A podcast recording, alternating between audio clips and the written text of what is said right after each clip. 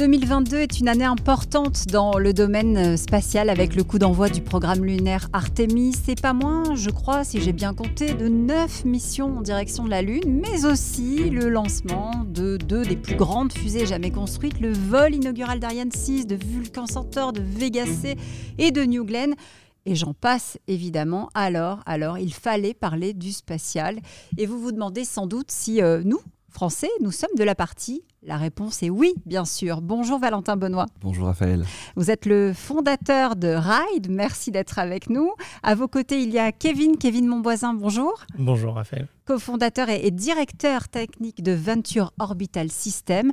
Kevin, euh, on va peut-être commencer par vous. De, la start-up qui a décollé, si j'ose dire, en, en 2019, vous étiez trois Aujourd'hui, vous êtes, euh, vous êtes en plein développement.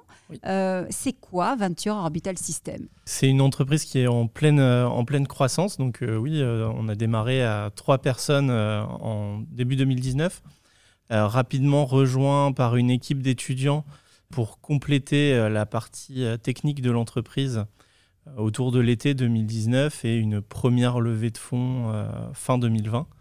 Et actuellement, Venture Orbital System, c'est 32 euh, personnes. Et euh, les prévisions euh, nous amènent à 70 à 75 personnes d'ici fin de cette année pour développer notre lanceur Zephyr. Et, les trois du départ sont toujours dans l'aventure. Vous étiez tous les trois passionnés par le spatial? Alors oui, principalement en fait Stanislas et Ilan qui se, qui se connaissaient. On s'est un peu rencontrés par hasard avec, euh, avec Stanislas, avec tous les deux ce, ce, projet de créer quelque chose dans le spatial.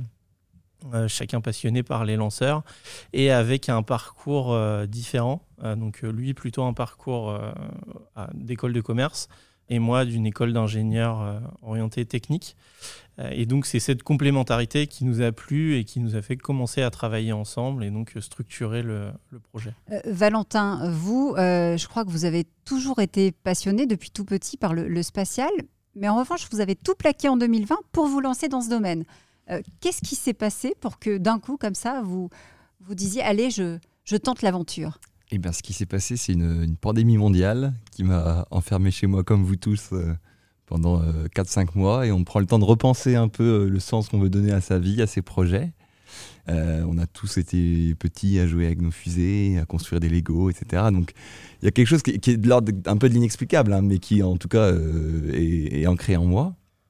et puis bah, c'était l'occasion justement, fin 2020, de, notamment par la conjoncture hein, qui, est, en place actuellement, c'est-à-dire une nouvelle rue vers l'or, hein, clairement du, spatial en ce moment, des, des budgets qui se, qui s'ouvre aussi aux entreprises privées, euh, bah, d'aller chercher un petit peu aussi, nous, euh, une nouvelle aventure. Euh, et donc, c'est pour ça qu'on a créé Ride.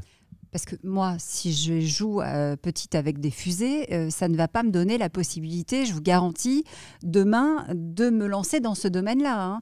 Hein. donc il faut quand même avoir une certaine appétence et, quelques affinités avec le domaine spatial. Comment est-ce que vous avez fait pour, pour rentrer dans, ce monde très particulier de, l'espace? Alors en fait, moi, euh, contrairement à, Kevin, je viens pas du monde de technique ou du monde de l'ingénierie. Euh, j'ai fait effectivement une école de commerce euh, où j'ai appris faire un business plan, à comprendre un marché, les mécanismes d'offre, de demande, etc. Et j'ai aussi appris, donc comme quoi ça sert aussi l'école, et notamment l'école de commerce, j'ai aussi appris à aller interviewer les gens et discuter avec les gens. Et donc en fait, qu'est-ce que j'ai fait en commençant? C'est que je, savais que je voulais me lancer dans le spatial, mais je ne savais pas quel projet en particulier ou quelle idée très concrète. J'avais des pistes évidemment. Et donc j'ai passé deux mois à prendre mon téléphone euh, et mon ordinateur et puis à rencontrer des gens et appeler pour comprendre un peu ce qui se passait. Et donc j'ai compris euh, notamment qu'il y avait beaucoup de nouveaux acteurs émergents du marché du lancement, euh, dont fait partie Venture Orbital System. Et donc ça m'a fait clairement mettre en place une plateforme digitale comme les rides pour justement digitaliser l'accès à l'espace et, et, promouvoir en fait le lancement sur demande. C'est ce que vous faites chez Ride, effectivement, euh, finalement, euh, être le chaînon manquant entre les, différents acteurs pour qu'ils puissent discuter et se retrouver. Euh, ça. Elodie, moi, ça, ça, me fait rêver, cet écosystème en, pleine ébullition. Comment est-ce que vous, vous voyez le, développement aussi, aussi rapide de Venture Orbital System et, et, de Ride? On a vu clairement avec SpaceX, avec Blue Origin, que c'est un shift qui, qui s'est passé dans les années précédentes je pense qu'il y a un avenir là, dans cette espèce-là. J'attends de voir le, end-to-end, comme on dit, le, le, cycle de vie complet de ces boîtes privées dans cet écosystème, sur lesquelles il y a encore, à mon avis, quelques questions qui pas, auxquelles nous n'avons pas encore répondu aujourd'hui.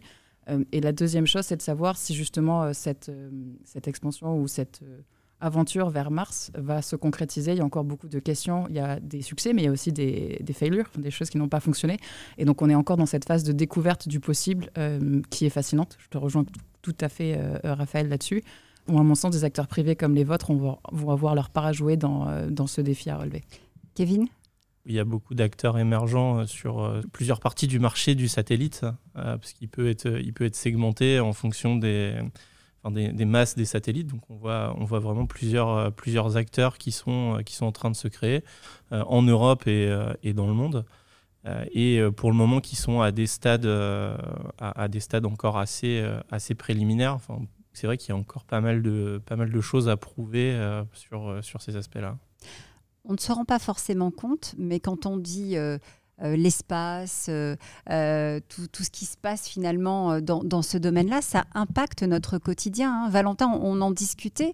vous me disiez, on ne réalise pas que quand on commande une pizza, quand on se fait livrer ou qu'on commande un, taxi, bah, on est obligé de passer par ce qui se passe là-haut, c'est-à-dire par les satellites. Tout à fait, ouais. C'est quelque chose qui, qui des fois est un peu frustrant quand on est dans le spatial des, fois, que le grand public ne se rend pas forcément compte des impacts qu'il y a à tous les niveaux dans nos vies, mais effectivement, euh, de près ou de loin, tout ce qui touche à la navigation, euh, donc en fait, euh, la haute technologie de, des géolocalisations, touche à du satellite. que ce soit pour effectivement Uber, que ce soit pour Deliveroo et autres. clairement, il y a des impacts dans nos vies et, sans cette maturité technologique, notamment à l'initiative de, constellations européennes qui sont de premier plan comme Copernicus, eh ben, on ne serait pas leader sur le marché de la navigation en Europe. On a aussi évidemment beaucoup de, données d'observation de la Terre, qui ont des usages euh, de même très multiples, euh, depuis l'agriculture de précision jusqu'à la surveillance des eaux internationales, en passant par le, monitoring de, zones de guerre. Et là, ce qu'on voit aussi beaucoup en ce moment, ce sont toutes les, constellations et les, satellites qui sont attraits à la télécommunication. C'est-à-dire de faire de l'Internet par satellite, euh, notamment pour couvrir et donner accès à du haut débit à plus de 2 milliards de personnes dans le monde que ce soit aussi de la capacité de, bah, de téléphonie par satellite euh, en zone blanche. Euh, donc on n'a pas besoin d'aller au milieu du désert ou de l'océan pour avoir des zones blanches, il y en a aussi en France.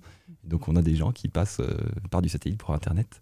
Donc voilà, tout ça, c'est clairement, ça tend à révolutionner notre quotidien. Et, donc le nombre de nouveaux entrants qui arrivent baisse les coûts d'accès au marché, baisse les coûts technologiques et de fait, par un circuit assez vertueux, va permettre aussi d'avoir de, nouveaux cas d'usage, et, etc. etc.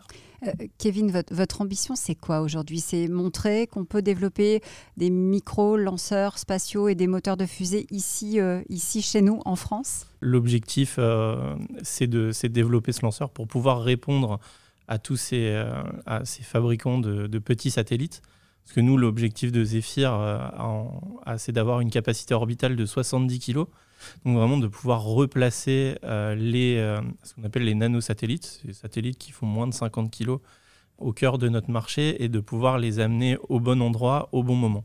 Parce qu'actuellement, euh, sur les lanceurs traditionnels, qui sont capables d'envoyer plus d'une dizaine de tonnes, c'est extrêmement compliqué pour quelqu'un qui veut envoyer seulement 5 kg d'être, on va pas dire pris au sérieux, mais en tout cas d'avoir d'avoir un impact sur le choix de l'orbite qui va être visé. Et donc on se retrouve actuellement avec euh, des satellites qui sont prévus pour fonctionner par exemple à 500 km d'altitude et qui vont se retrouver à 700 km parce que euh, la charge utile principale du lancement avait décidé d'aller à cet endroit-là pour son utilisation. Et donc ça crée une qualité de la donnée qui est récupérée bah, qui est un peu plus, qui est un peu plus basse et donc on peut pas, enfin ils sont pas exploités au maximum de leur, de leur capacité.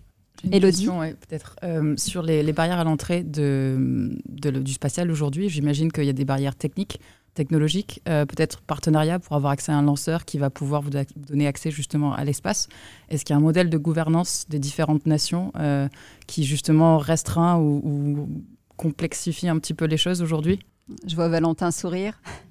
Bon, nous, on fait quand même une plateforme qui tend à à digitaliser l'accès à l'espace pour des petits acteurs privés. Mhm. on n'est pas tout de suite à travailler avec des acteurs euh, militaires, gouvernementaux ou, étatiques. on a un peu l'impression que c'est un peu le Far West quand même dans certains cas, euh, où chacun tire un peu pour ses intérêts, mais c'est pas vrai que pour le spatial. hein. Je pense que c'est vrai pour euh, l'ensemble des questions géopolitiques du moment. L'Europe essaye quand même, via ses instances, hein, l'ESA, le SPA, Mhm. d'avoir une voix qui porte et, et d'être entre guillemets à l'avant-garde, euh, notamment de sujets de régulation du droit de l'espace, de sujets donc, de la gouvernance euh, de l'orbite basse, qui devient un peu un, on va dire une zone où il y a beaucoup de monde et il peut y avoir d'intérêts divergents, militaires, civils, qui se, qui se croisent. Euh, donc oui, les gouvernements et, les différentes agences spatiales essayent de faire leur part du travail pour à la fois préserver leurs intérêts, mais aussi préserver le- l'espace commun à tous, hein, c'est le cas de le dire, puisqu'en fait, on est tous intriqués euh, via, ce qui s'y passe. Euh, après, dans l'émergence des startups euh, et, des projets comme les nôtres, nous, on n'a pas trop une barrière à l'entrée technologique hein, sur nos sujets. En tout cas, on ne fait pas du hardware. Donc, notre barrière à l'entrée est plus sur l'algorithme de la plateforme, sur la manière dont on va proposer une solution de bout en bout entre lanceurs, entre fusées et opérateurs de satellites. Et puis, il y a une barrière à l'entrée qui ne serait-ce que financière ou d'accès à son marché. Donc là, les différentes agences euh, et, gouvernements font quand même beaucoup euh, en ce moment avec des programmes comme France 2030, comme aussi ce qui se passe notamment au niveau de la Commission européenne, pour bah, faire une part belle aux startups. Et on les en remercie. Moi, ce qui me fascine, c'est la, croissance de Venture Orbital System. Parce que vous dites, d'ici la fin de l'année, finalement, on aura multiplié par 10 notre croissance en termes d'effectifs. En deux ans, c'est à peu près, euh, à peu près multiplié par 10 euh, les, effectifs, euh, principalement sur la partie euh, développement technique. Développer un lanceur demande quand même pas mal de compétences et des compétences assez, assez diverses. parce que bah, rien que sur le moteur, entre les analyses thermiques, les analyses mécaniques, tous les aspects électroniques, télécommunications, pilotage, c'est vraiment des, des compétences extrêmement diverses. Et en plus de ça, bah, l'entreprise actuellement est en train de, en, passant ce cap d'une trentaine de personnes, de se structurer et donc de renforcer euh, toutes les fonctions support. Elodie? Simplement, peut-être une, question dans cette phase de développement. Est-ce que vous trouvez beaucoup de ces talents en France? Est-ce qu'on a de, de bons ingénieurs? Est-ce qu'on a des, des experts dans ce domaine-là euh, parce que la France a fait dans le spatial avant? Ou est-ce que vous investissez dans cette communauté pour créer des talents ou pour accompagner ou développer euh, certains ingénieurs euh, à se spécialiser dans ce domaine? On trouve, euh, on trouve beaucoup de, de très bons ingénieurs en, en France. Après, on a, on a aussi ce souhait d'avoir une équipe euh, vraiment multiculturelle euh, pour pouvoir varier la manière de répondre à un problème et trouver des solutions différentes et pas avoir que des personnes qui viennent de la même école et qui vont réfléchir de la même manière. Valentin, euh, de votre côté, avec cette plateforme que vous avez imaginée, vous arrivez à, à mettre en relation finalement euh, des acteurs qui ne se connaissent pas ou, ou qui auraient peut-être perdu du temps euh, pour établir ces, ces connexions avec le développement de, de, ce secteur. Vous voyez, vous voyez grand également comme, comme Kevin? Ah, Tout à fait. Tout à fait. On est sur des mécanismes de plateformisation d'écosystèmes. C'est winner take all, comme on dit. Donc il y a un petit peu une seule place à prendre sur ce marché-là, comme Uber a pris sa seule place quasiment sur le marché du VTC, comme Airbnb sur le. Parce qu'il n'y a pas d'équivalent aujourd'hui Ah, Il y, a- il y a des acteurs qui, qui font un peu ou prou des choses qui, qui nous ressemblent. Il y en a aux USA, il y en a en Allemagne. Euh, c'est pas tant qu'il n'y a pas d'acteurs, c'est que rapidement, euh, les réflexes de marché font qu'on que sur une seule plateforme. On peut peut-être dire un mot, Kevin, de, de Zephyr. Vous l'avez évoqué tout à l'heure. Euh, ça faisait un quart de siècle, hein, je crois, à peu près, que, la France euh, n'avait plus construit euh, de, de fusée, c'est ça?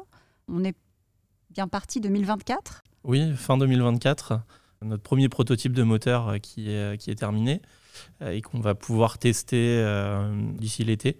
Ce sera déjà une, une grosse étape à- valider pour pouvoir euh, continuer le, le développement, même si en parallèle, le reste des, enfin, de l'architecture du lanceur ou de, du système électrique et logiciel est aussi en train de- en train d'avancer avec des tests euh, qui sont un peu moins parlants et donc on travaille aussi dessus. Elodie? Oui, j'ai une question pour tous les deux. Euh, en termes de- d'opportunités et d'enjeux sur euh, les 12 prochains mois, euh, j'entends qu'il y a un enjeu technique de, de votre côté, Kevin, avec le lancement et la préparation de, de, de ce lancement 2024. Et de votre côté, quels seront pour vous les peut-être l'enjeu principal ou le, le challenge principal de ces Valentin prochains mois? Pour ma part, ça va être euh, l'adoption de la plateforme. Mhm. Donc le gros enjeu, c'est de- d'accompagner euh, ce management du changement auprès des acteurs euh, lanceurs comme euh, Ariane Espace, comme SpaceX, Virgin et autres. le but étant qu'un maximum de lancements spatial se fasse de manière digitale via la plateforme d'ici la fin de l'année. on a une ambition d'en lancer une dizaine via la plateforme cette année. et puis après, bah, c'est de grossir et d'accompagner cette croissance. Kevin? Il y a un enjeu de, structuration de l'entreprise aussi. Enfin, avec cette forte croissance, euh, c'est euh, c'est aussi un défi. Euh, et un, des, un des prochains objectifs aussi de, de l'entreprise, c'est de de devenir un, réel acteur européen. Merci à tous les deux, Valentin Benoît, Kevin mon voisin, euh, Venture Orbital System et Ride ou Ride Space. Hein, euh, vous pouvez chercher les deux, vous, vous retomberez effectivement Ride Space sur, LinkedIn. Merci beaucoup d'être venu dans Nation Entreprenante. Merci beaucoup, au revoir.